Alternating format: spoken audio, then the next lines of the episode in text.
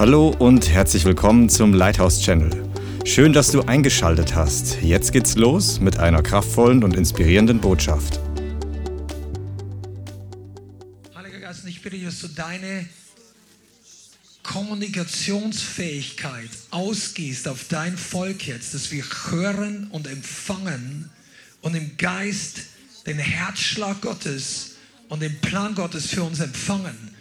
Vater, wir bitten dich um Reden, ein Wort vom Himmel und dass wir Ohren zu hören haben, jetzt in diesem Moment, in dies, an diesem Abend, egal wo jeder Einzelne jetzt zuhört oder in der U-Bahn, im Auto, hier in diesem Raum oder irgendwo in der Welt.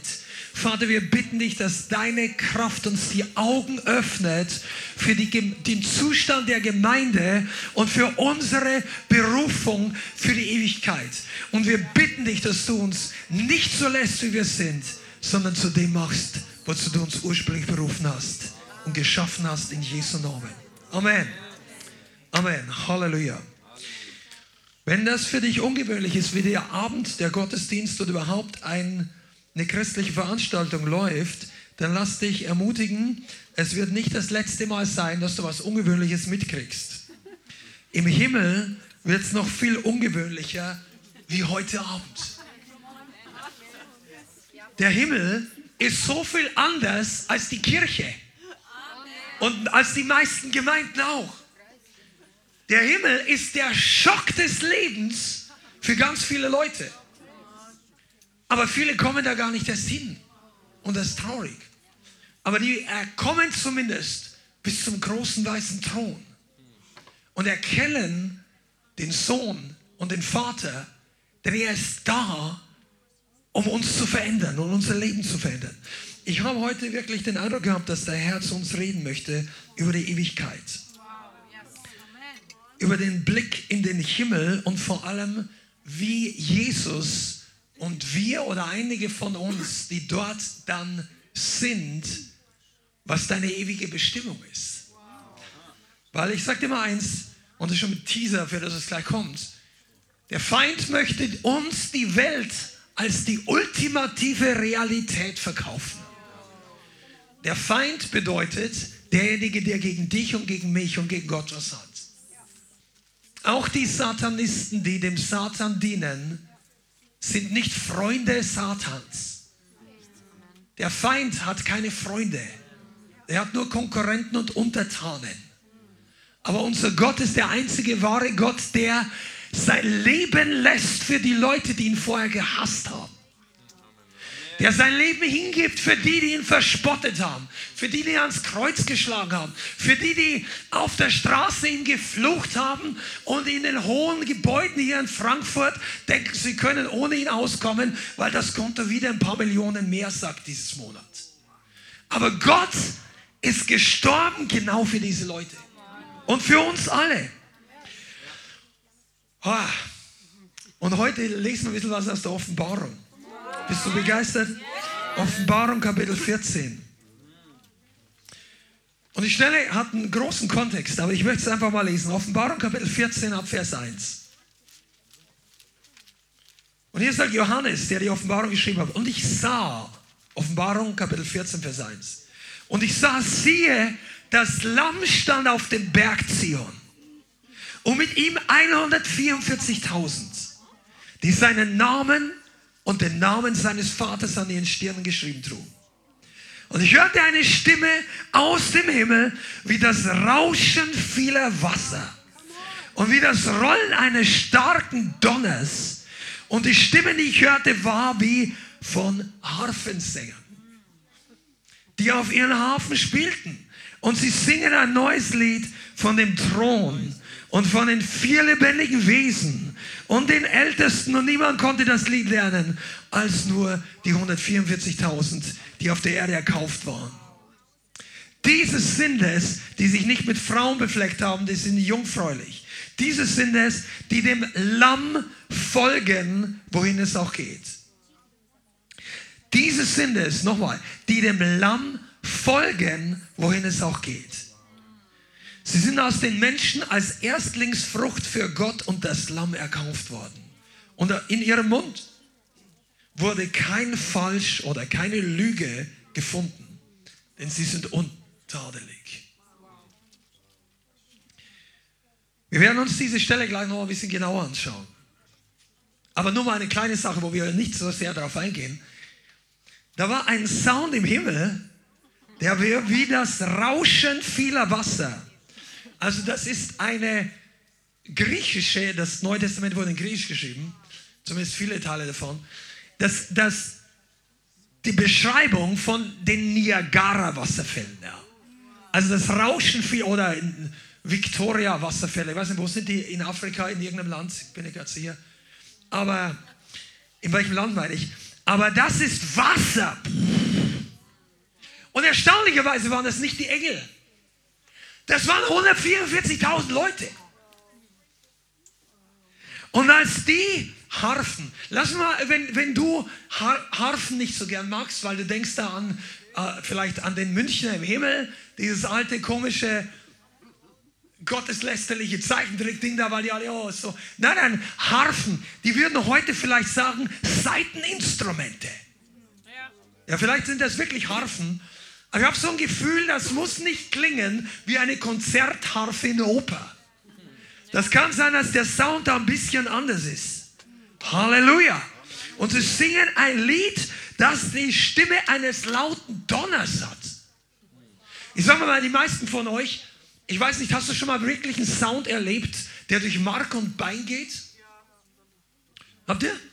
Also, ich war vor kurzem in Israel, das noch keine fünf Wochen her, und wir haben zusammen mit dem anderen Evangelist, Werner Nachtigall und einem seinem Sohn, äh, dort Hilfseinsatz gehabt für die Leute im Krieg und äh, für die, die leiden, für die, die bombardiert worden sind, die Schwierigkeiten hatten, rechtzeitig äh, oder in Sicherheit das Essen zu bekommen, ist ja gar nicht so einfach. Je weiter du in Richtung Gaza gehst, desto kürzer ist die Reaktionszeit. Wenn die Sirene geht, hast du in Ashkelon, ich glaube, zwischen 20 und 35 Sekunden Zeit äh, bis du in den Bunker gehst und dann kann es sein, dass die Rakete bei dir einschlägt.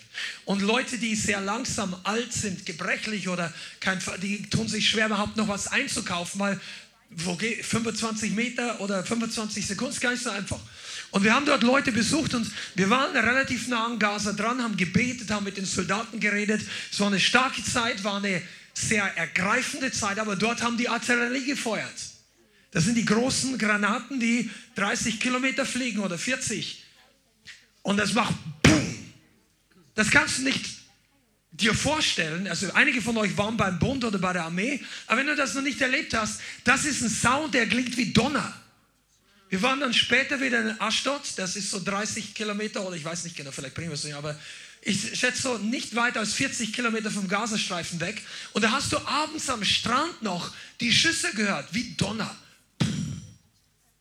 Und wenn du es nicht gewusst hättest, Krieg ist, denkst du, es doch nicht. Weißt du, aber so einen Sound hatten die Leute mit ihrem Lobpreis. Erzähl mir doch nicht, dass die Gemeinde Jesu still und leise sein soll. Also es gibt schon Zeiten der Stille. Aber lass dir mal was sagen. Du bist berufen, ein Teil eines Donners zu sein. Wenn dein Sound aufsteigt mit Lobpreis, dann solltest du nicht klingen wie eine Grille auf dem Feld. Gemeinde, wenn du aufstehst und den Herrn preist, dann lass es mal donnern. Amen. Halleluja.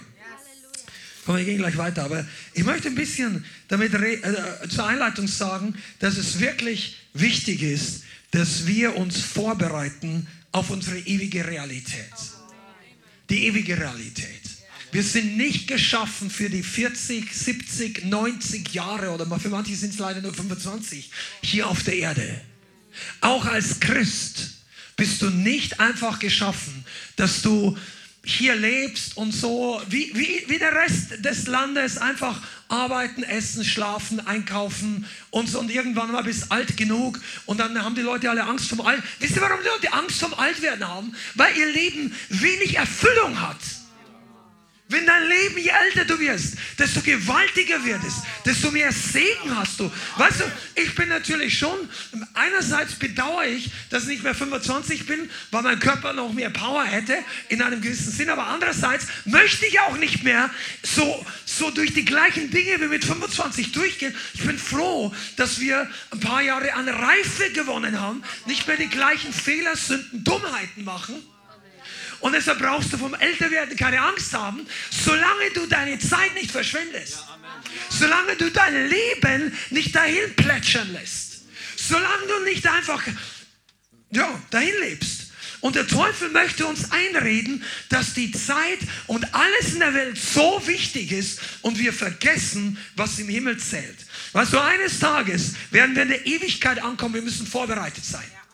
Ich rede diese Botschaft heute in erster Linie zu Christen aber auch für die, die es werden wollen.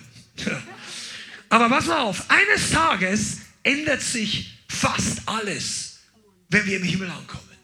Und dann wird nicht mehr, pass mal auf, im Himmel gibt es kein outdated also, dass jedes Jahr was Besseres, was Neues kommt, äh, die, die Hände alle alt sind, die Autos musst du wegschmeißen, die Kleidung taugt nichts mehr, all diese Sachen, wobei das heißt ja nicht, bei uns taugt sie auch nichts mehr, aber wir denken so. Aber unsere, ich habe schon mal darüber geredet, aber ich werde es noch öfter sagen, unsere Gesellschaft und wir sind so erzogen von der Welt, dass wir denken, was alt ist, ist minderwertig weniger wert.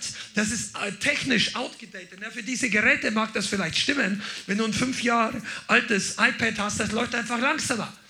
Aber das kann die es vor fünf Jahren konnte, noch genauso gut.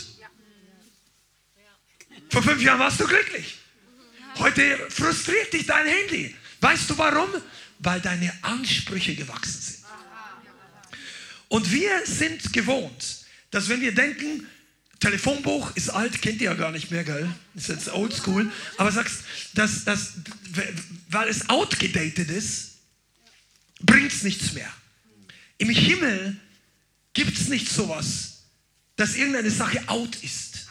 Also am Anfang, die Sünde ist out, ja, also der, der, Teufel ist out, der ist draußen, ja. Aber wenn du mal im Himmel bist, in die ersten tausend Jahre Gott studiert hast, die Herrlichkeit genossen hast, du entdeckst immer neue Sachen, aber das ist in Wirklichkeit nicht neu.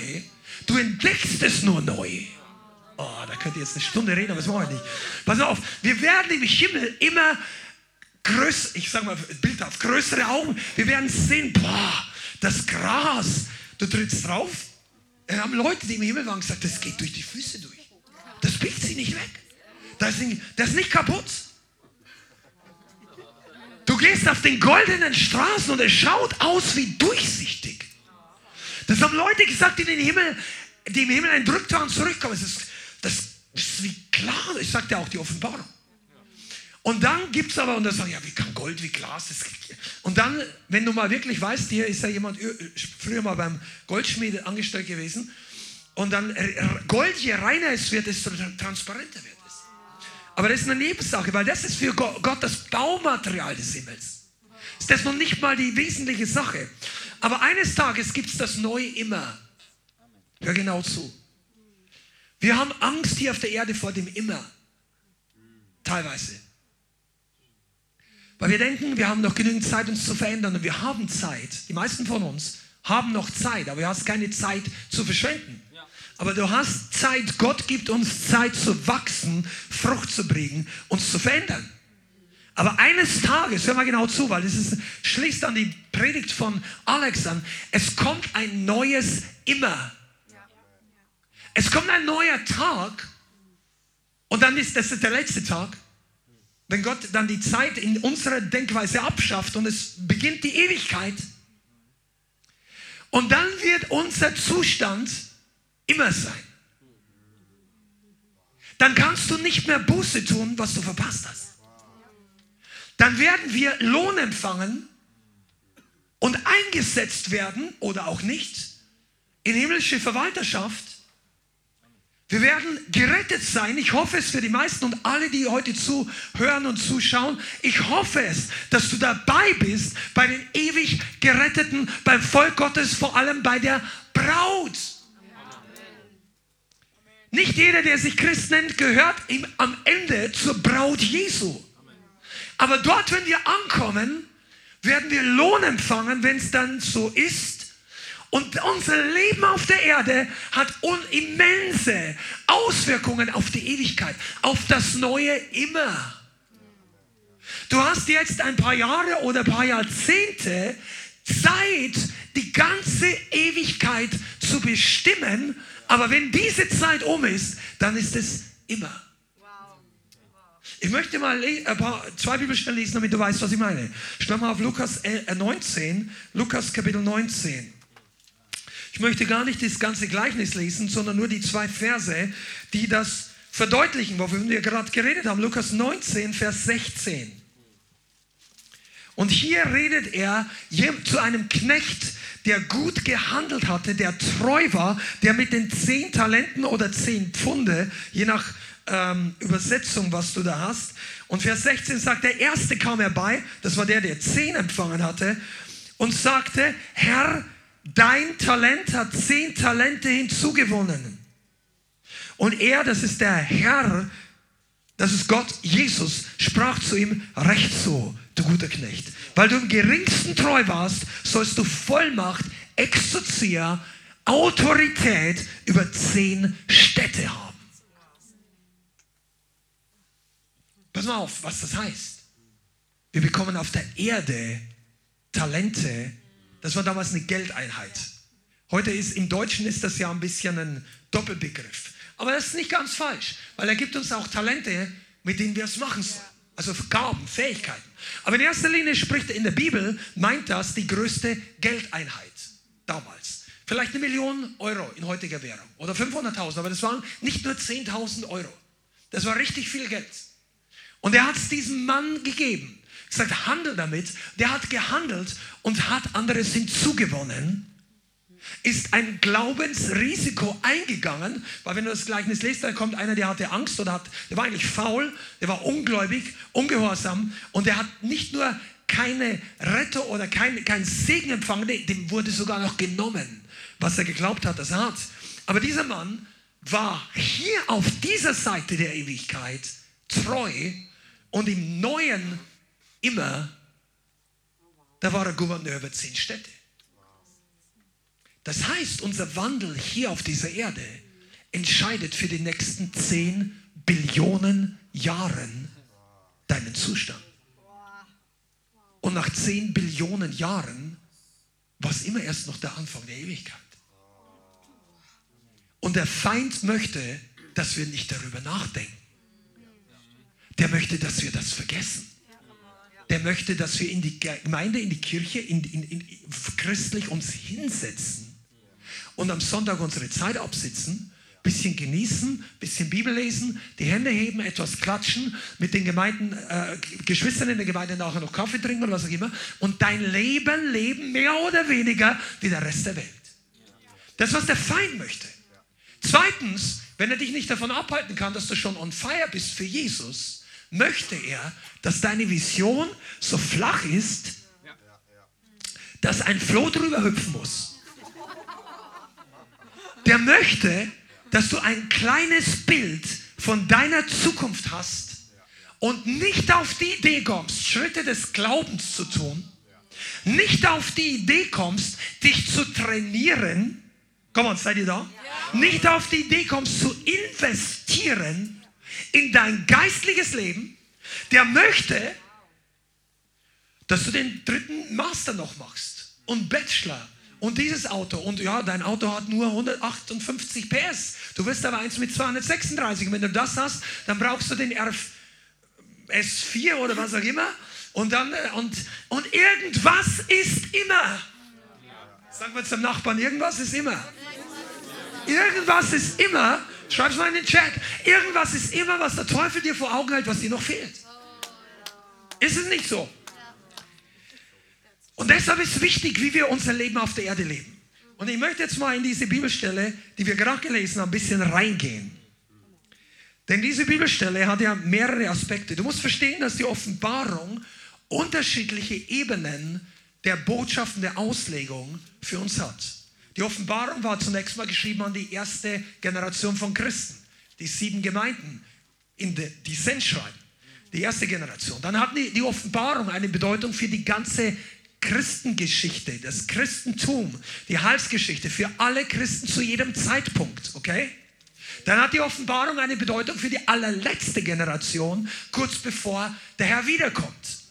Und wir wissen, dass diese 144.000, ich möchte heute nicht auf diese äh, eskatologische Einzelauslegung der 144.000 alleine aus, eingehen, weil darüber könnte man viel reden. Die 144.000 treffen in Kapitel 7 oder die treffen wir noch mal an in Kapitel 7 der Offenbarung und dort ist geschrieben, dass sie aus den zwölf Stämmen Israel stammen. Und ähm, die Zeugen Jehovas meinen, es sind die einzigen Leute, die in den Himmel kommen. Das ist falsch. Es gibt eine unzählbare Menge aus den, äh, unzählbare Menge aus den ganzen Heiden, aus den Nationen, die gerettet sind. Aber manche glauben, die 144.000 sind bildhaft für alle Gläubige nur ein Bild. Andere glauben, es ist eine wortwörtliche Zahl und es sind nur Juden. Andere glauben, es sind auch aus den Heiden Leute dabei. Ich möchte da heute gar nicht groß drauf eingehen, weil mir geht es um ganz was anderes. Ich glaube, dass in diesen vier oder fünf Versen eine Botschaft für uns ist. Und egal, ob du glaubst, du gehörst zu diesen 144.000 dazu oder nicht, es gibt einen Grund, warum diese 144.000 hier eine besondere Stellung hatten. Seid ihr da? Das ist super wichtig.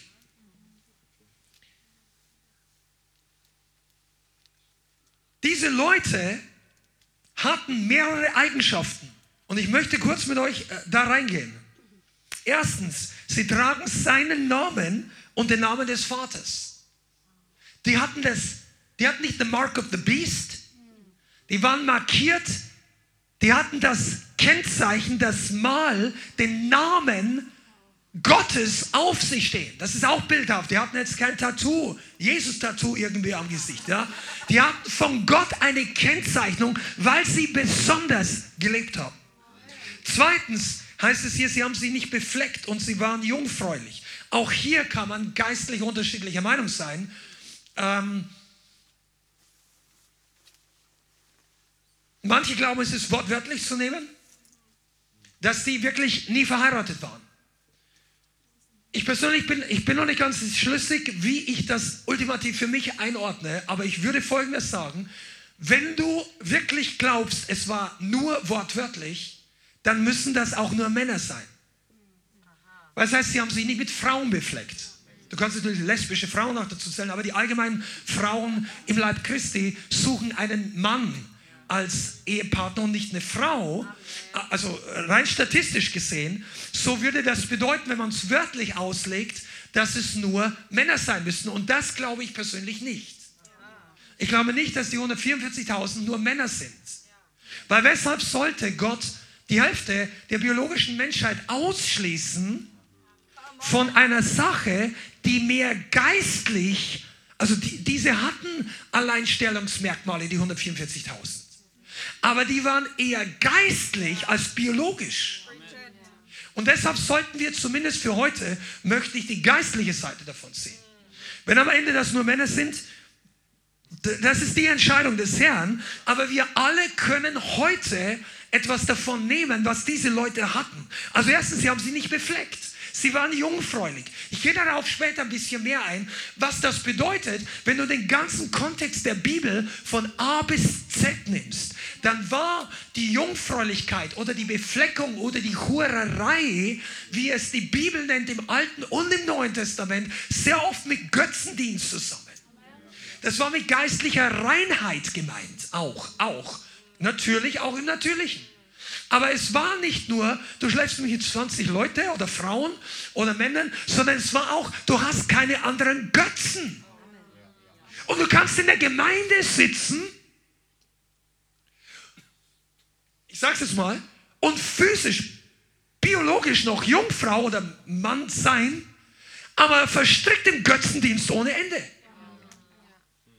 Schau dir doch mal an, was in den Klöstern passiert ist über die Jahrhunderte. Und ich möchte gar nicht mit dem Finger auf irgendwelche Denominationen oder Kirchen zeigen. Das ist, dass du kannst auch außerhalb deines Körpers massiven Götzendienst haben. Und deshalb ist das hier ganz, ganz wichtig, dass der entscheidende Faktor ist, sie waren nicht befleckt. Die waren für den Herrn jungfräulich. Drittens, sie folgten dem Lamm, wohin es auch geht. Oh, das ist so gut. Wir schauen uns gleich noch an. Viertens, sie sind die Erstlingsfrucht aus den Menschen.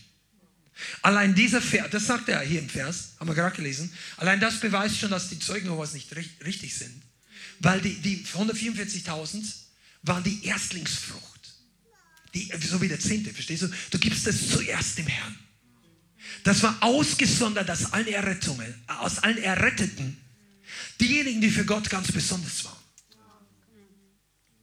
Besonders abgesondert. Und es ist existiert, und jetzt kommen wir noch auf eine spannende Sache. Es existiert neben dieser Gruppe eine riesen Anzahl von Menschen, die nicht so abgesondert gelebt haben wie diese. Kannst du es sehen? Und letztens, an ihrem Mund wurde kein Falsch, keine Lüge, kein Trug gefunden. Sie sind untadelig, sagt die Bibel. Das heißt, die waren nicht heuchlerisch. Wie Nathanael. Oh, ein Israelit, an dem kein Falsch ist. Weil der war sehr direkt. Direkte Leute heucheln weniger oft. Allerdings haben die manchmal Probleme mit dem Mundwerk und die müssen Barmherzigkeit und Weisheit lernen. Aber geheuchelte Leute müssen ganz was anderes lernen. Nämlich rauszukommen aus Falschheit, aus Trug. Die Bibel sagt, unser Ja soll ein Ja sein. Und nicht unser Ja ist durch die Blume. Also unser Nein ist durch die Blume, damit der andere dich nicht, nicht, nicht mehr mag. Nein, das ist nicht die Bibel. Rede in Liebe, habe ein barmherziges Herz, aber sei straight. Die Leute sollten wissen, wie sie mit dir dran sind. Du hast von den Aposteln wussten die das. What you see is what you get.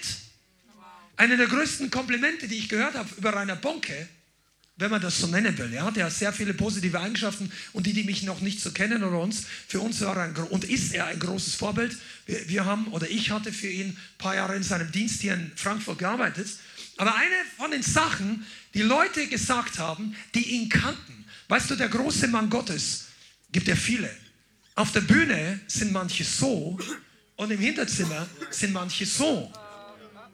Und dann hat die Salbung im öffentlichen Dienst, also im pu publiken Dienst, aber in der Familie oder mit den Mitarbeitern oder mit dem Missionswerk gibt es manchmal andere Geschichten. Und die Leute haben, die alle, von denen ich es gehört habe, haben über Reinhard immer gesagt, what you see is what you get. Also der ist auf der Bühne so, wie, wie hinten, der ist nicht, der hat kein Star-Allüren gehabt, der hatte Leute mit Respekt und ernsthaft und hat sich interessiert für die Leute der, und die Kinder der in Anführungszeichen ganz einfachen Mitarbeiter. Der war ja dann weltweit unterwegs und war noch ein paar Mal in Deutschland, als ich da für ihn gearbeitet habe. Aber der hat sich ehrlich gefragt, und äh, hat er damals gesagt, Elke, wie geht es deinen Kindern und so weiter. Und die kannten Und er, du hattest einfach das Gefühl, es ist echt, was er macht. Und seine Leidenschaft war auch echt. Und der Halleluja, das hat nicht gespielt.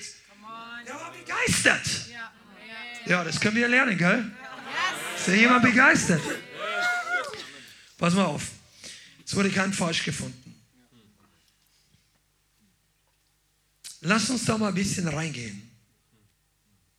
Die 144.000 sind eine Gruppe von Gläubigen, die im Himmel nah an Jesus dran waren.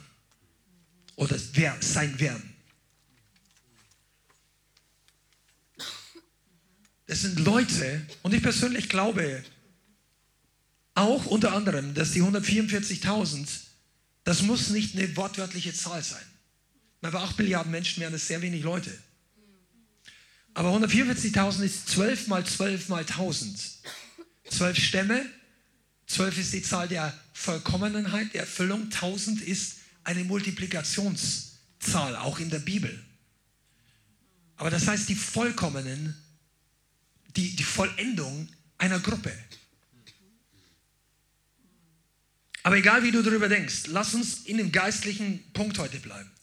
Diese Gruppe, über die ist geschrieben, sie folgten dem Lamm, wo es immer hingeht. Sie folgten dem Lamm. Ich bin überzeugt, die hatten das schon auf Erde getan.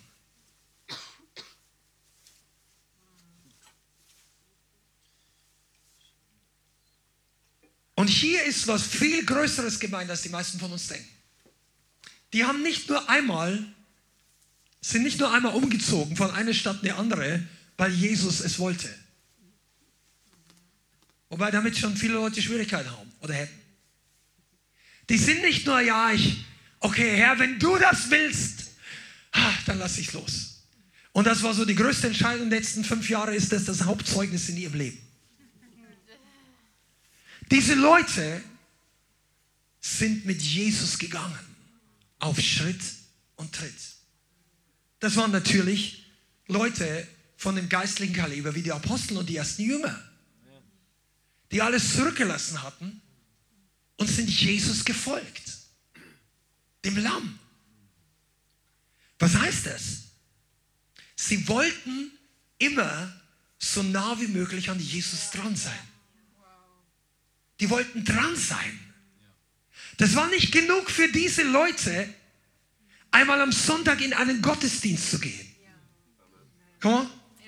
Das war auch nicht so, dass die ein Hobby-Christentum gemacht haben. Zwei Stunden eine Woche gebe ich ihm auch noch. Ich bete einmal mit dem Gebetsabend. Für die meisten Christen ist ein Gottesdienst und ein Gebetsabend zusammengezählt zwischen drei und vier Stunden. Bei uns ein bisschen länger. Aber die Woche hat 168 Stunden. Also vier, sieben Tage, aber 24 Stunden. Das sind vier Stunden noch nichts. Sondern nicht mal der Zehnte. Weil die Leute immer sagen, ja, ich gebe dem Herrn meinen Zehnten oder so. Gibst du dem Herrn deinen Zehnten eine Zeit? 16,8 Stunden pro Woche? Mal überlegen, einfach überlegen. Ja, ich musste noch schlafen. Ja, klar, jeder. Aber ich, dafür, ich, pass auf, wir gehen in eine andere Richtung. Ich möchte, möchte dass du das auf, auf der, ein bisschen nachdenkst, meditierst in positiven Sinn. Was bedeutet es, dass diese Leute dem Lamm gefolgt sind, wo immer es auch hingeht? Diese Leute hatten die Hobbys aufgegeben. Wie willst du auch ein Hobby haben, wenn du immer dort sein willst, wo jemand anders gerade hingeht? Ist kompliziert. Angenommen, es gibt ja Leute, die haben irgendwelche Heroes oder sind mal säkulare Leute. Vielleicht ist irgendeiner, der hat einen Formel-1-Fahrer, das ist sein Hero. Und du wärst jetzt irgendwie einer unter den fünf Leuten, die diesem Formel-1-Fahrer, was weiß ich, immer dann die, die Getränke bringen oder, oder irgendwie äh, Personal Assistance, kann man ja nicht gleich sagen, aber irgendeiner, der ganz nah dran ist und der äh, die, die Handtücher vorbeibringt und das sich wohlfühlt und die Leute und die Autogramme. Du wärst halt diese Aufgabe. Und manche Leute in der Welt, ich sage jetzt ja nicht von Christen, aber manche in der Welt sagen, boah, das will ich unbedingt. Michael Schumacher oder jetzt oder welche, wen auch immer du da als, als, als, als Hero hättest, du müsstest in jedem Formel 1 Rennen dabei sein. Das sind über 20 pro Jahr und die sind auf jedem Kontinent. Da bist du viel unterwegs. Tja, da kannst du im Fußballverein nicht mehr spielen. Das, also Fußball klappt nicht mehr. Ja, bist ja auch ein Formel 1-Fan.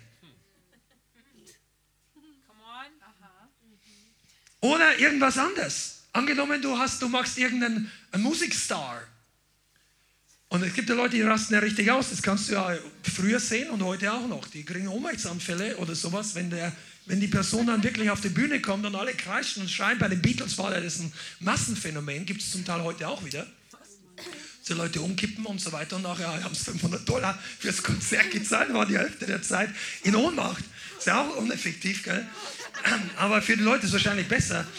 Ähm, aber wie auch immer. Aber angenommen, du hast dann die Möglichkeit, deinem Star dauernd über die, über die Welttournee nachzureisen und bist da immer Backstage. Ja, und so weiter. Die Leute würden ja alles Mögliche machen, um das zu kriegen. Aber weißt du was? Du kannst dein Resthobby vergessen da. Kannst du vergessen. Und diese Leute hier, die hatten nur noch einen Star. Den Morning Star. Den hellen Morgenstern. Jesus, der heller scheint als alle Sterne, als alle Planeten, als jeden Einzelnen, jede größer als jede Person. Und die Offenbarung redet von sein Gesicht leuchtet wie die Sonne. Boom! Seine Erscheinung war so, dass Johannes, Johannes kannte ihn doch. Habt ihr eure Bibel gelesen? Komm seid ihr da? Stell mal sie, dass ihr keinen einschlägt. Habt ihr eure Bibel gelesen? Johannes saß an seiner Brust, das war der Jünger, den Jesus liebte. Das heißt, der war Buddies, wenn du es überhaupt so nennen möchtest, aber der hatte sehr viel Ehrfurcht. Der war einer seiner besten Freunde. Und als er ihn wieder sieht, nach ein paar Jahrzehnten, fällt er um wie tot. Boom. So, boah, keine Kraft. Da war Jesus in der Herrlichkeit. Das, die Haare weiß wie Schnee, seine Augen brennend wie Feuerflammen. Der Gürtel aus Gold, die Brust der Brust, die, die hat wie, wie Eisen im Ofen. Das hat ausgesehen wie ein Hochofen. Sein Körper brennt wie ein Hochofen. Seine Augen konnte man gar nicht mehr beschreiben mit irgendwas. Und ja, das war der gleiche Jesus, bei dem er beim Abendmahl sich hingelehnt hat. So, kannst du dir vorstellen, dass der Himmel doch ein bisschen anders ist? Selbst die Besten in der Bibel haben die Erfahrung und der Johannes ist dem Lamm wirklich gefolgt, wo er, hingeht, wo, er hingeht. Aber das ist der Punkt Absonderung. Absonderung ist nicht nur, dass du nicht mehr in die Welt gehst, die schlimmen Filme nicht mehr siehst, die Heften wegschmeißt, wo die Frauen nichts mehr anhaben, wo die Lust der Welt dich zieht oder was auch immer dein Problem war. Vielleicht hast du ganz einen anderen Götzen. Deine Kinder, deine Eltern, deine Ex, dein Ex. Das kann alles, die Leute haben heutzutage selten mehr Buddha oder manche schon, aber nicht. Früher hatte alle Welt irgendwelche Götzen rumstehen. Kleine oder große Statuen oder Talismänner oder was auch immer. Das war früher. Heute sind die Götzen in der westlichen Welt nach der Aufklärung nicht mehr so. Die haben andere Formen. Die können vier Räder haben oder ein dickes Bankkonto oder, oder zwei Füße Person, vergöttern von Menschen. Aber diese Leute haben sich abgesondert von den Dingen der Welt, von den Götzen der Welt, von ihrem alten Leben und haben Jesus gesucht. Komm, ich möchte heute mit euch ein bisschen reden. Dieses Jahr ist ein wichtiges Jahr. Und wir sind berufen, Jesus mehr zu lieben. Die Leute gingen nicht in den Himmel und sagen, ach, ah, bin ich froh, dass ich angekommen bin. Boah, waren die 40 Jahre anstrengend, die ganze Zeit leiden für Jesus. Oh nein, und jetzt gib mir den Stuhl, ich muss mir erst mal tausend Jahre hinsetzen. Und sie, nein, wisst ihr, die Leute haben nicht bedauert und die haben keinen Leidenskomplex gehabt. Die waren verliebt in Jesus. Die folgen dem Lamm, weil sie nichts Besseres tun konnten. Wo es hingeht. Jesus, du gehst da, ich bin da. Komm vor. Ja. Du, ich bin da. Geht da drüber, halt ein paar Leute. Jesus, brauchst du was? Die waren nicht so, ach Jesus, ach, wir gehen, oh, schon wieder aufstehen. Nein, nein, es waren Leute, die on fire waren. Das waren die, die am ersten in der Gemeinde waren, die Tür aufgemacht haben, kann ich saugen. Weil heute kommen Gäste. Welche Gäste kommen hier? Ne, die Dreckigen, die Sünder, die von den Hecken und Zäunen, die die Jesus noch nicht kennen, die sollen hier reinkommen und sich wohlfühlen. Ich saug schon mal vorher. Nachher sauge ich auch wieder. Weil die Leute bringen ein bisschen Dreck mit rein. Aber saugen ist gut. Du musst sagen, wisst ihr, das waren die Leute. Wo, wo ist denn Jesus? Ja, wo er wirkt. Ja, Jesus ist überall. Ja, aber nicht das Lamm. Oh, guck mal, das ist, Gott ist allgegenwärtig. Aber die Bibel redet nicht davon, dass sie dem König folgten, wo er hingeht.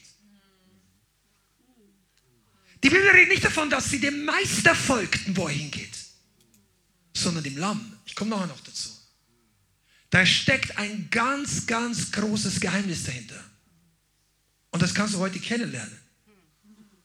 Denn Gott, Jesus, Jeshua und unser großer Gott, der hat einen Namen. In diesem einen Namen sind viele Aspekte und Pla unterschiedliche Edelsteine, wie ein Edelstein unterschiedlich funkelt, dieser Name hat unterschiedliche Namen. Er ist unser Versorger. Er ist der König der Könige, der Herr der Herren. Er ist der Meister, der, der, der, der Reiter auf dem weißen Pferd. Er ist der Weg, die Wahrheit und das Leben. All die Namen von Jesus, der Bräutigam, der, der, der Eckstein, den die Bauleute verworfen haben, der zum ultimativen Stein geworden ist. Und im Alten Testament, Yahweh Jireh, Rave Rapha, unser Heiler, Yahweh Zitkeno, unsere Gerechtigkeit, Yahweh Shalom, unser Friede, Yahweh Zebaoth, der Herr der Herrscher, der, dieser Name kommt mehr vor als alle anderen. Sei sicher, dass du die Armee kennst und den Chef davon. Und die, aber jeder Name hat seinen Zweck. eine gewisse Seite von Gott zu offenbaren. Deshalb sagt die Bibel auch, gesegnet ist der, der seinen Namen kennt. Du kannst dich flüchten in den Namen Gottes. Der Gerechte läuft zu ihm und ist in Sicherheit, wie zu einem festen Turm. Du kannst kämpfen mit dem Namen Gottes. Eine kleine Klammer hier, damit du einfach weißt, warum du den Namen Gottes kennen musst. David hat mit dem Namen gekämpft. Goliath hat mit dem Schwert gekämpft. Wer hat gewonnen? Der Name. David. Und wir müssen lernen, warum hier das Lamm steht. Das Lamm. Die meisten von uns folgen gern einem Held, einem König, einem Versorger, einem Retter. Ah, einem Vers jemand, der, mir, der mich heilt, der mich befreit, der das gibt, was ich brauche. Kein Problem. Da, da findest du die Leute. Heilungsgottesdienst fahren die Leute 200 Kilometer. Heiligungsgottesdienst 20 Kilometer. Ah, bin müde. Der Name, der Gott ist der gleiche, aber vielleicht ein anderer Name manifestiert sich in der Versammlung. Wenn der Löwe vom Stamm Juda kommt, dann kommen alle Kühne vor und brüllen mit. Wow. Aber wenn der Zimmermann kommt, der zu dir sagt, wenn du nicht dein Kreuz aufnimmst und mir nachfolgst, ja, für die Bibelschule habe ich noch nicht angemeldet. Verstehe noch nicht ganz alles. Weißt du, du musst dem Lamm folgen. Diese Leute, die 144.000 oder diese Schar, die sind dem Lamm gefolgt. Was bedeutet das Lamm? Der, der die Sünden der Welt hinwegnimmt. Der, der gehorsam war bis zum Tod. Das Lamm, das seinen Mund nicht geöffnet hat vor seinen Schlechtern, sagt die Bibel, vor dem Schlachter. Er tat seinen Mund nicht auf wie ein Lamm verstummt vor dem Schlechter. Jesus war der mächtigste aller Könige. Er, er sagt selber, am letzten Abend könnte ich jetzt nicht zwölf Legionen Engel bitten. Das sind 60.000 bis 80.000 Engel. Und wenn du weißt, dass einer genug ist, um 188.000 äh, der Feinde Israels zu schlagen, dann wäre da ausradiert, wäre die, die Geschichte im Garten Gethsemane gewesen. So. Aber er war das Lamm. Er war nicht der Terminator. Eines Tages hat er auch diese Funktion teilweise, wenn du, wenn du das jetzt weißt, was ich meine damit. Aber bis dahin ist er immer noch der Retter und der, der Gnade bringt. Und die Gemeinde sucht Erweckung, aber er hat manchmal Schwierigkeiten, dem Lamm zu folgen. Weil wir folgen nicht nur im Siegestaumel. Das Lamm wurde das Lamm Gottes, weil es gehorsam war. Gehorsam. Hebräer steht doch geschrieben. Ich glaube, es ist Hebräer 5, Vers 9, bin aber nicht ganz sicher. Das heißt, und er lernte den Gehorsam an dem, was er litt. Obwohl er Sohn war. Jesus. Spricht der Hebräerbrief, geht es ganz viel um Jesus. Fantastischer Brief.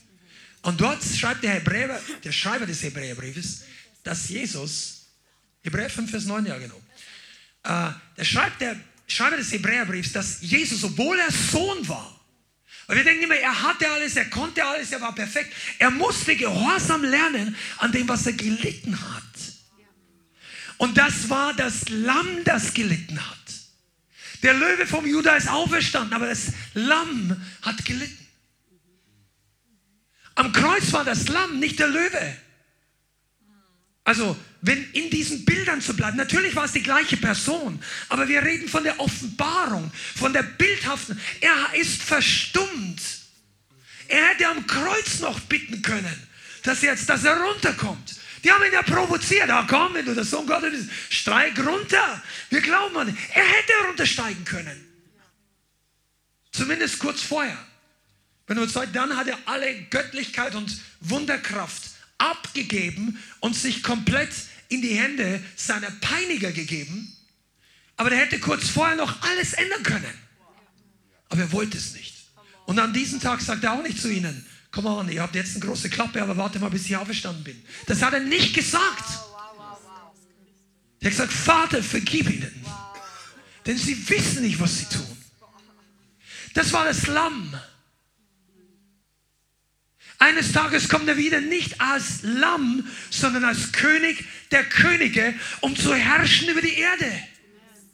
Und er stellt sein Königreich wieder her, bis seine Feinde unter seine Füße getan sind. Das sagt die Bibel. Da kommt der König wieder mit einem Schwert aus dem Mund, reitend auf dem weißen Pferd. Aber im Himmel sind die, die am nächsten bei ihm waren, die dem Lamm gefolgt sind. Und das Lamm stand wie geschlachtet in der Offenbarung. Weißt du, was bedeutet? Dass derjenige, der die größte Macht hat, der um mit einigen Politikern, ehemaligen US-Präsidenten zu reden, der den biggest red button von all hat, der ja alle auslöschen könnte, hat es ja nicht gemacht, der hat alle gerettet, die es wollten. Der ist im Himmel das Lamm. Du wirst immer, und das haben viele, die in den Himmel entrückt waren, zurückgekommen sind, gesagt, dass die Mahlzeichen Jesu noch immer sichtbar sind. Da läuft jetzt kein Blut mehr raus, aber du siehst die Herrlichkeit des Opfermahles. Also, wie soll ich sagen, das, das, die Male seines Opfertodes. Das ist etwas, was an Herrlichkeit ausstrahlt. Und ich möchte jetzt mal was sagen. Diese Leute folgten dem Lamm, weil sie überzeugt waren, weil, weil sie das Lamm geliebt haben. Und für mich ist das zum Teil, und ich hoffe, du kannst da, wenn du online zuschaust, dann kennst du es vielleicht nicht so viel, kannst da ein bisschen mit dein Denken erweitern und sehen, die westliche Gemeinde braucht eine Offenbarung, dass wir als Christen nicht immer nur die glorreiche Siegestraße bekleiden von unserem Äußeren. Wir haben geistlich immer den Sieg. Wir haben immer, wir sind mehr als Überwinder in jeder Situation. Aber erst vor kurzem, meine zwei Töchter waren jetzt auf so einem kurzen paar Tagestrip in London und waren durch irgendein Museum oder Galerie und haben Bild von all diesen, kennt ihr ja diese, diese alten Könige da, Queen Elizabeth I. und all diese. Und dann war da ein Bild von John Bunyan. Wenn du den nicht kennst, solltest du mal studieren. Der war kein König. Der war ein Gefängnisinsasse. Jailer. Der ist drin gesessen im Gefängnis. Der war zwölf Jahre, glaube ich, was, wegen seines Glaubens inhaftiert im Mittelalter. Und er hat ein Buch geschrieben, die Pilgerreise, The Pilgrim's Progress. Dieses Buch hat Geschichte geschrieben. Das ist lange Zeit, wenn nicht bis heute, das am meisten publizierteste Buch nach der Bibel. Äh, vielleicht, äh, ob es jetzt die letzten paar Jahre noch ist, weiß ich nicht, aber es war immens groß. Das war jemand, der gelitten hat für Jesus und der die ganze Welt mit seiner Botschaft, und der war auch unter den Reformatoren, also jetzt nicht als Leiter, aber der war in dieser Zeit aktiv. Da, da hat es etwas gekostet, an den echten Jesus zu glauben. Das Problem, was die Gemeinde im Westen manchmal hat, ist, dass es uns nicht wirklich was kostet, ans Echte zu glauben. Deshalb folgen wir lieber dem Prediger mit der, mit der, mit der Rocker, wie sagt man, mit der Lederhose und der aussieht wie ein Rockstar. Und dann fällt dieser Rockstar-Prediger in Sünde und die Hälfte der Gemeinde fällt gefühlt ab. Genau, genau. Weil sie nicht dem Lamm folgen, sondern dem Star. Und das ist nicht der Wille Gottes. Wir brauchen keinen Star an der, an der Kanzel. Wir brauchen den Star, den Morning Star in unseren Herzen. Wir brauchen denjenigen, der für uns gestorben ist, als einzigen, den wir anhimmeln, den wir verehren und für den wir alles stehen und liegen lassen. Das ist der Grund, weshalb du in die Gemeinde kommen solltest. An einem Dienstag, an einem Mittwoch zum Gebet, wenn du zu unserer Gemeinde gehörst, manchmal, je nach deiner Zeitplan. Aber mach doch 2024 ein Jahr der Veränderung. Streck dich mal aus. Werde ein, einer von denen, aber ich will ja gar nicht ins Detail reingehen, aber die folgten dem Lamm, wo es hinging.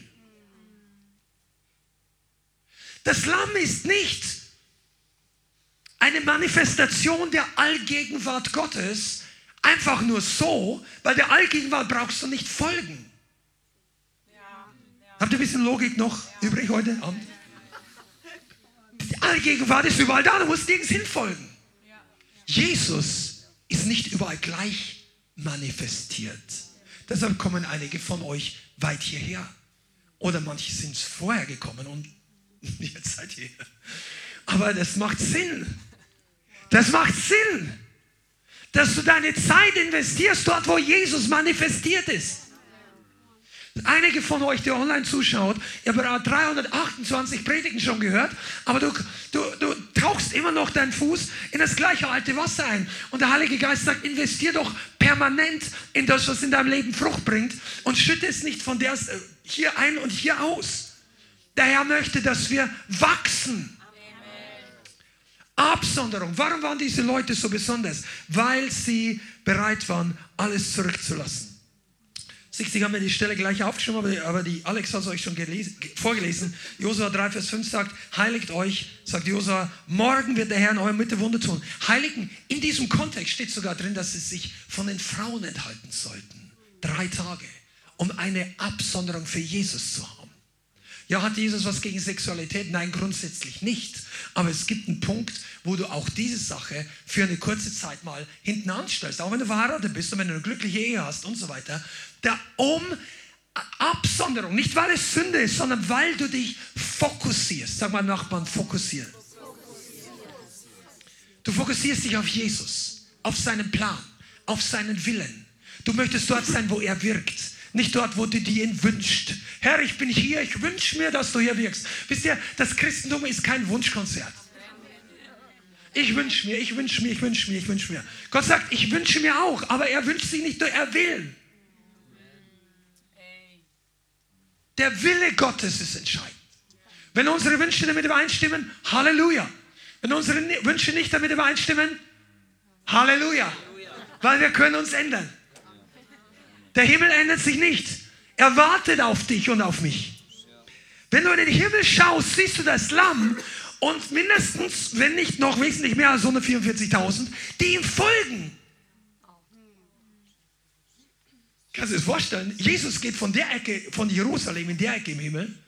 Übrigens, glaube nicht, dass es eine kleine Stadt ist. Wenn du mal genau nachrechnest, sie ist über 2000 Kilometer breit und lang und hoch. Das ist die Dimension der Offenbarung. Die Länge, die gemessen wurde. Und da steht noch drin, das Maß eines Menschen ist das eines Engels. Also das, das passt. Das heißt also, der hat schon eine, geht er mal in den anderen Teil der Stadt. Und 144.000 gehen einfach mit. Und einige von euch, ja, bin nicht so menschengefällig. Ich, ich, weil Individualisten werden im Himmel keine eigene Ecke der Herrlichkeit haben. Das wollte ich jetzt nicht sagen, aber das passt. Ja, ich habe so meine Low-Price-Flavor und hier ist alles genauso, wie ich will. Nein, im Himmel macht jeder Boom. Jesus, so wie du bist. Halleluja. Heilig, heilig, heilig. Und dann kommen die 24 Ältesten, ihre Kronen. Ich bin gespannt auf den Sound, wie das klingt, wenn die ihre Kronen alle runter tun. Die gehen nämlich nicht kaputt, ja. Aber die, die sind wertvoll. Und dann hörst du, die Krone gehen runter und die Engel. Und alle Engel, wahrscheinlich gibt es da ein paar mächtige Engel, die dann irgendwie die Posaune noch blasen. Und du fühlst, dass deine Hosen flattern vor der, vor der Wucht der Herrlichkeit Gottes. Und du denkst, boah, ich, du kannst die ersten 100 Jahre vielleicht gar nicht mehr aufstehen richtig. Weil die Herrlichkeit... Da gibt Leute, die haben davon erzählt. Google mal Jesse Duplantis. Wie heißt es? Close Encounter of, of the God Kind. So ein altes Video aus den 80er, 90er Jahren. Hat erzählt, wie er in den Himmel entrückt worden ist. Und er hat dort oben einige Dinge erlebt und wie er vom Thron Gottes war. Und das kannst du mit menschlichen Worten ja nicht erklären. Aber ich sagte nur eins, unser Verstand, unsere Erwartungshaltung ist zu klein. Und dann denken wir, ob das Geld am Ende vom Februar noch und ob ich jemals den Partner oder nicht Partner finden will, ob mein Auto noch fährt, ob meine Haare noch grau werden, ob meine, ob meine Krawatte sitzt. Wir denken so viel natürliche Dinge und vergessen die Ewigkeit. Also wir vergessen sie nicht, aber wir haben sie einsortiert in einer Schublade, die viel zu klein ist. Und dann verschwenden wir Jahre der Zeit, weil unsere Sicht auf die irdischen Dinge wir haben es durchgeplant, unsere Familie, und haben uns begnügt. Wir haben geglaubt den Ausreden der Leute, die Jesus nicht gefolgt sind, wo immer er auch hingeht, sondern einen Grund gefunden haben, warum man das gar nicht muss. Warum das Christentum nach 21 Jahrhunderten vielleicht ein bisschen anders ist. Kann man anders auslegen, kann man es anders interpretieren. Ach, die, die hatten damals ja auch nicht so schwer mit ihren Kindern. Die Kinder waren damals nicht so schwer erziehbar. Und, äh, und die Frauen und alles war alles nicht so kompliziert. Das muss einfacher gewesen sein. Ich kann mir nicht vorstellen, dass das so gemeint ist. Nein, weil du die Kraft Gottes nicht kennst. Manche wollen sie gar nicht kennen, weil dann müssten sie gehorsam sein. Schon mal erlebt? Du, wir haben Leute erlebt, die wollten nicht geheilt werden. Irgendwie so vor vielen Jahren in unserer, meiner Geburtsstadt Amberg, der ersten Gemeinde, da war ein Gemeindeleiter, Prediger damals, der hat, es war begrenzte Erfahrung und so weiter, aber es war die ersten paar Jahre doch relativ gesegnet und da sind einige Leute geheilt worden und da war mal einer im Hauskreis gesessen und ich war, der hatte irgendeine schwere Verletzung an seinem Fuß oder ich weiß nicht mehr, wo es war und der war über Wochen krankgeschrieben von seiner Arbeit. Und dann saß er da und dann erzählen die Leute die Zeugnisse und dann fragt ihn dann der, der Leiter, und sollen wir jetzt für dich beten? Und er sagt, na, der wollte nicht geheilt werden. Der hat sich gedacht, er musste wieder in die Arbeit gehen. Der hat wirklich Glauben gehabt, dass es passieren könnte, wollte nicht geheilt werden. Schau, solche Leute gibt es. Wir lachen jetzt drüber, aber eigentlich ist es traurig, weil der Teufel die Leute verblendet. Weißt du, was ich gestern gesehen habe, hat mich schockiert. Aber du, wir müssen lernen, nicht mehr schockiert zu werden von der Welt. Diese ganze Identity-Politik, der jetzt vollkommen ausufert. Gestern habe, habe ich irgendeine Person gesehen, die gesagt, sie identifiziert sich als blinde Person. Blinde Person. Als blinde Person. Und die hat sich die, die Augen mit, mit irgendeiner Säure äh, kaputt gemacht. Und hat gesagt, sie glaubt, sie hätte blind geboren werden sollen und jetzt ist sie glücklich. Und ähm, ich sag dir, ich sag, möchte mich nicht lustig machen über Leute, überhaupt nicht. Das ist eigentlich total traurig. Und das war in einem säkularen Fernsehinterview und die Leute, waren, die sie gefragt haben, waren auch sehr respektvoll und du hast nicht das Gefühl gehabt, dass sie die bestätigt haben. Aber das zeigt, wie Leute sich entwickeln, wenn die, der Plan und die Ordnung Gottes vollkommen zum Fenster rausgehen. Und ich glaube, Gott hat einen viel besseren Plan. Die, die Person war anscheinend unglücklich, dass sie nicht blind war. Schade. Weil andere Leute würden gern sehen. Sind unglücklich, dass sie nicht sehen können. Aber ich sagte mal eins, Gott hat für all diese Probleme eine Lösung. Wenn sein Licht in unser Leben kommt, dann werden die Leute nicht mehr unglücklich. Es gibt Leute, das ist kein Witz, die, die lassen sich Gliedmaßen wegnehmen, weil sie sich identifizieren als eine Person, die eben keinen Arm oder kein Bein hat oder irgendwas. Und das zeigt doch von einer großen Not, dass Leute sowas wollen. Jesus kann alle heilen, dass er nicht mehr unglücklich ist. Der möchte nicht mehr blind sein, er freut sich, dass er sehen kann. Wenn Gott dein Leben erfüllt, dann gibt er dir eine Freude am Leben. Eine Freude, dass du heil wirst und nicht glücklich bist, dass du kaputter bist wie vorher. Aber das ist eine Nebensache. Ich möchte heute für uns als Geschwister, für uns als Leib Christi reden. Es ist Zeit, sich abzusondern. Diese Leute sind dem Lamm gefolgt. Sie haben sich abgesondert aus der Welt. Sie haben sich nicht mit Frauen befleckt. Oder das heißt einfach mit, mit das kannst du einsetzen für sexuelle Unreinheit. Das kann aber auch heißen, und jetzt Freunde, haut mich nicht weg und disabonniert mich nicht gleich. Das kann bedeuten, dass du glücklich verheiratet bist als Christ aber lernen musst, dass die Ehe und alles, was Gutes, Körperliches damit einhergeht, auch nicht das Nonplusultra ist, das du während deines ganzen Single-Lebens äh, gehofft hast, sondern dass du das auch unter die Ordnung Gottes stellen kannst für bestimmte Zeiten. Dass das auch nicht zum Götzen wird.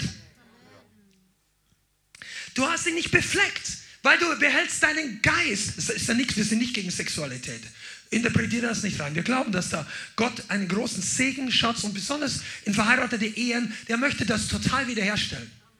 Der Teufel möchte Menschen zu Sex drängen, außerhalb der Ordnung Gottes und wenn sie verheiratet sind, das Gute verhindern. Das ist eine absolute Taktik des Feindes. Aber mal abgesehen von dieser Sache, wir sollen uns nicht beflecken. Weder mit der Welt, noch in Gedanken, noch irgendwas. Natürlich passiert das jedem von uns im Laufe der Jahre dieser Welt, dass wir auf die eine oder andere Weise irgendwie befleckt werden. Das heißt nicht, du sündigst absichtlich, aber du gehst durch diese Welt und deine Seele, dein Verstand, deine Gefühle fangen Dinge ein. Manchmal schaust du zu lange an bestimmte Dinge hin oder du tust Dinge, aber wir, diese Leute haben sich nicht befleckt. Und sie haben das auch nicht einfach nur so gemacht, wie wenn es, ja, okay, gehört halt dazu. Nein, das war ihre Leidenschaft. Diese Leute haben Jesus als Leidenschaft gehabt. Diese Leute haben Freude am Wort Gottes gehabt. Also, je mehr du Freude an Jesus hast, desto weniger macht dir der Preis was aus. Seid ihr da? Das ist wichtig. Chat, bist du noch da? Mach mal Thumbs up oder irgend sowas. Wenn du wirklich an Freude an Jesus hast, dann fragst du nicht nach dem Preis, was es dich kostet, näher bei Jesus zu sein. Weil was sagt Johannes 6, Vers 68? Wirf mal die Referenz nochmal kurz hin. Johannes 6, Vers 68, da gehen viele Leute weg von Jesus und er fragt seine Jünger, wollt ihr auch weggehen? Die zwölf. Und Petrus, in diesem Moment, hat er wirklich göttlich geführt das Richtige in seinem Herzen. Und er sagt, Herr, zu wem sollten wir gehen? Du hast Worte ewigen Lebens. Pass mal auf. Und ich möchte es auch zu allen sagen, die nicht zu unserer Gemeinde und zu unserer Community gehören. Wenn du eine Gemeinde baust und Leute holst oder gewinnen möchtest, durch alle möglichen Dinge, die Leute werden Jesus nicht wirklich folgen, wenn der primäre Grund, dass sie da sind, nicht die Liebe zum Wort Gottes ist. Die Liebe zum Wort Gottes sollte das Größte in unserem Leben sein. Nicht nur zu Jesus an sich, natürlich zu Jesus. Aber du kannst auch nur einfach Jesus, den Retter, den Heiler, den Versorger, den Bräutigam lieben und so weiter. Du kannst das alles. Aber wenn du das Wort Gottes nicht liebst, dann wirst du auch weggehen, wenn der Anstoß klopft. Aber Petrus, Simon, Petrus, der sagt, es gibt niemand außer dir. Das waren die, die ihm gefolgt sind, wohin er auch geht. Weil Jesus, wenn ich könnte, könnte eine, eine ganze Predigt noch dazu anhängen hier oder so lange predigen wie Paulus da, bis da einer hier müde wird. Und, äh, aber pass mal auf, der hat,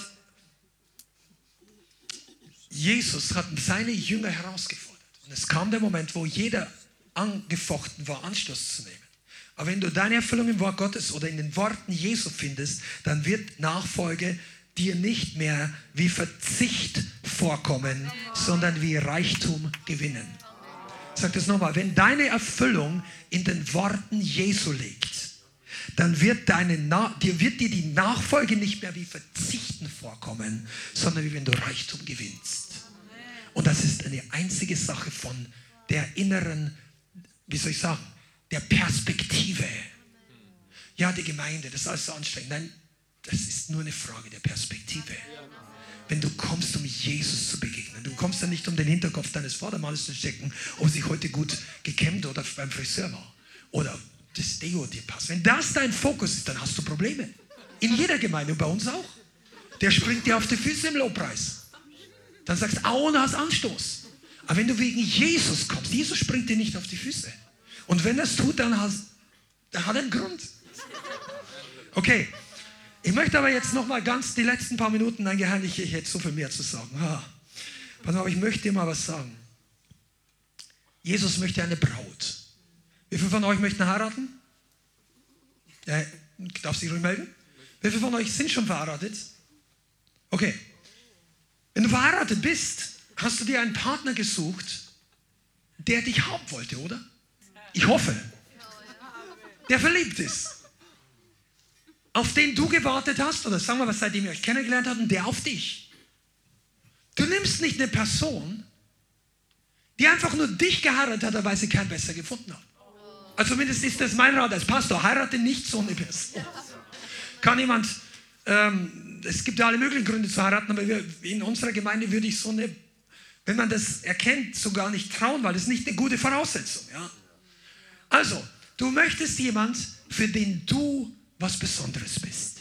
Ist das richtig? Jesus möchte das auch. Jesus möchte eine Braut, die nicht keinen besseren gefunden hat. Die nicht nur keine Alternative, ja, ich gehe in die Hölle. Ja, dann muss ich, na, okay, Jesus, wenn der Einzige wegen Himmel ist, dann gehen wir das halt. Ja, okay, ah, ja, nein, okay, ja, ich muss das. Ich will den Himmel, ja, nein. Und dann bist du im Himmel, okay, jetzt sind wir bei der Hochzeit. Hm? Ja. Nein, du wirst so nicht ankommen da drum. Weil Jesus testet uns auf der Erde. Und jetzt möchte ich ein paar Nuggets, gib mir noch drei Minuten. Ein, ein Nugget sagen, pass mal auf. Du kannst nur auf der Erde Jesus lieben in Angesicht einer Alternative. Im Himmel gibt es keine Alternative mehr, die dir zur Versuchung werden könnte. Im Himmel beugt sich jeder vor Jesus. Das ist das Neue immer. Auf der Erde hast du Alternativen. Und wie wir uns verhalten in den Alternativen, bestimmt unseren Zustand im Himmel. Wie wir uns verhalten, wenn Jesus und andere Dinge auf einer Linie stehen oder im Angebot sind. Und Jesus möchte die Braut, die dann sagt, sofort Jesus. Alle anderen, no. Und zwar nicht nur einmal und zweimal im Leben, sondern für den Rest des Lebens. Im Angesicht Top-Angebote aus allen möglichen Bereichen. Und das ist die Braut, die im Himmel sich freut. Wenn du ständig darum kämpfen musst, ah, ich weiß, ich sollte das nicht, ich sollte das nicht. Weißt du, was das ist? Du möchtest nur, hast dich mit jemandem verlobt, der eigentlich die ganze Zeit denkt oder sie, ja, ich sollte das nicht, ich sollte die heiraten, ich sollte die heiraten, ich weiß das Beste, ich sollte die heiraten. Ah, ist so schwer. Willst du die Person wirklich heiraten? Jetzt versetz dich mal in Jesus rein. Wir haben die Aufgabe in diesem Jahr und in all den kommenden, uns abzusondern. Komm on, alle ihr, die verheiratet seid, sind ja schon ein paar, die wir getraut haben, ein paar, die sind verheiratet hergekommen. Ihr könntet mal Zeugnis geben oder mal ein Kurzteaching machen, wie es bedeutet, wenn du deinem Mann, deine Frau, wenn das für dich was Wichtiges ist. Verstehst du? Du würdest ja, du würdest keine Person heiraten, die sagt, naja, ich habe einfach keinen besseren gefunden. Das sagen die dir auch nicht, weil dann sagst du es ja auch nicht mehr, sonst, find, sonst läuft er dir auch noch davon. Aber dann ist Berechnung dahinter. Du, mit Berechnung kommst du nicht in den Himmel. Berechnung zum Eigennutz reicht nicht aus, um Hochzeitsmahl des Lammes dabei zu sein. Und deshalb sind diese Leute, ich, ich möchte das heute eigentlich motivierend sagen. Ich glaube, es ist motivierend. Ich hoffe, oder? Motivierend, dass wir dem Herrn nachfolgen, wohin er auch hingeht. Weil wir ihn lieben, also ich liebe. Das heißt nicht, dass ich jedes Mal die richtige Entscheidung treffe in meinem Leben, immer. Leider. Ich bin auch Mensch und ich bin nicht perfekt. Ich muss auch Buße tun. Aber ich, ich habe so gelesen in der Bibel irgendwo, dass es alle, auf alle Menschen zutrifft. Aber wir müssen auch ehrlich sein, weil es ist ein Jahr der, die letzten Zeit kommen einige Dinge im Leib Christi zum Vorschein, wo Skandale hochkommen, Leiter, von denen du nicht gedacht hast, über Jahrzehnte, wo du denkst, eigentlich war das ein feuriger oder zumindest ein integrer Mann Gottes und pum, wieder einer. Und in diesen Tagen ist es wichtig zu wissen, wem du folgst. Und wir folgen dem Lamm. Wir folgen ihm und ich hoffe das. Dann möchte jetzt noch beten, weil wir ihn lieben.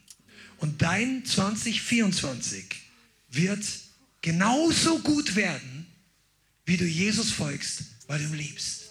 Nicht, weil du musst, nicht, weil du solltest, nicht, weil du eine Aufgabe hast, nicht, weil du einen Dienst haben willst, das wird alles irgendwann keine Rolle mehr spielen, obwohl der Dienst wichtig ist, aber die Motivation soll nicht der Dienst sein, sondern Jesus. Amen. Lass uns aufstehen, zusammen beten. Halleluja. Vater, ich bitte dich, dass du das Licht in unserem Herzen und in unserem Verstand anknipst, die Offenbarung uns gibst, was es bedeutet, dass wir nicht nur dir allgemein folgen, sondern dem Lamm als Vorbild folgen. Vater, wir bitten dich, dass du uns zeigst, dass was es bedeutet, sein Leben hinzulegen für andere.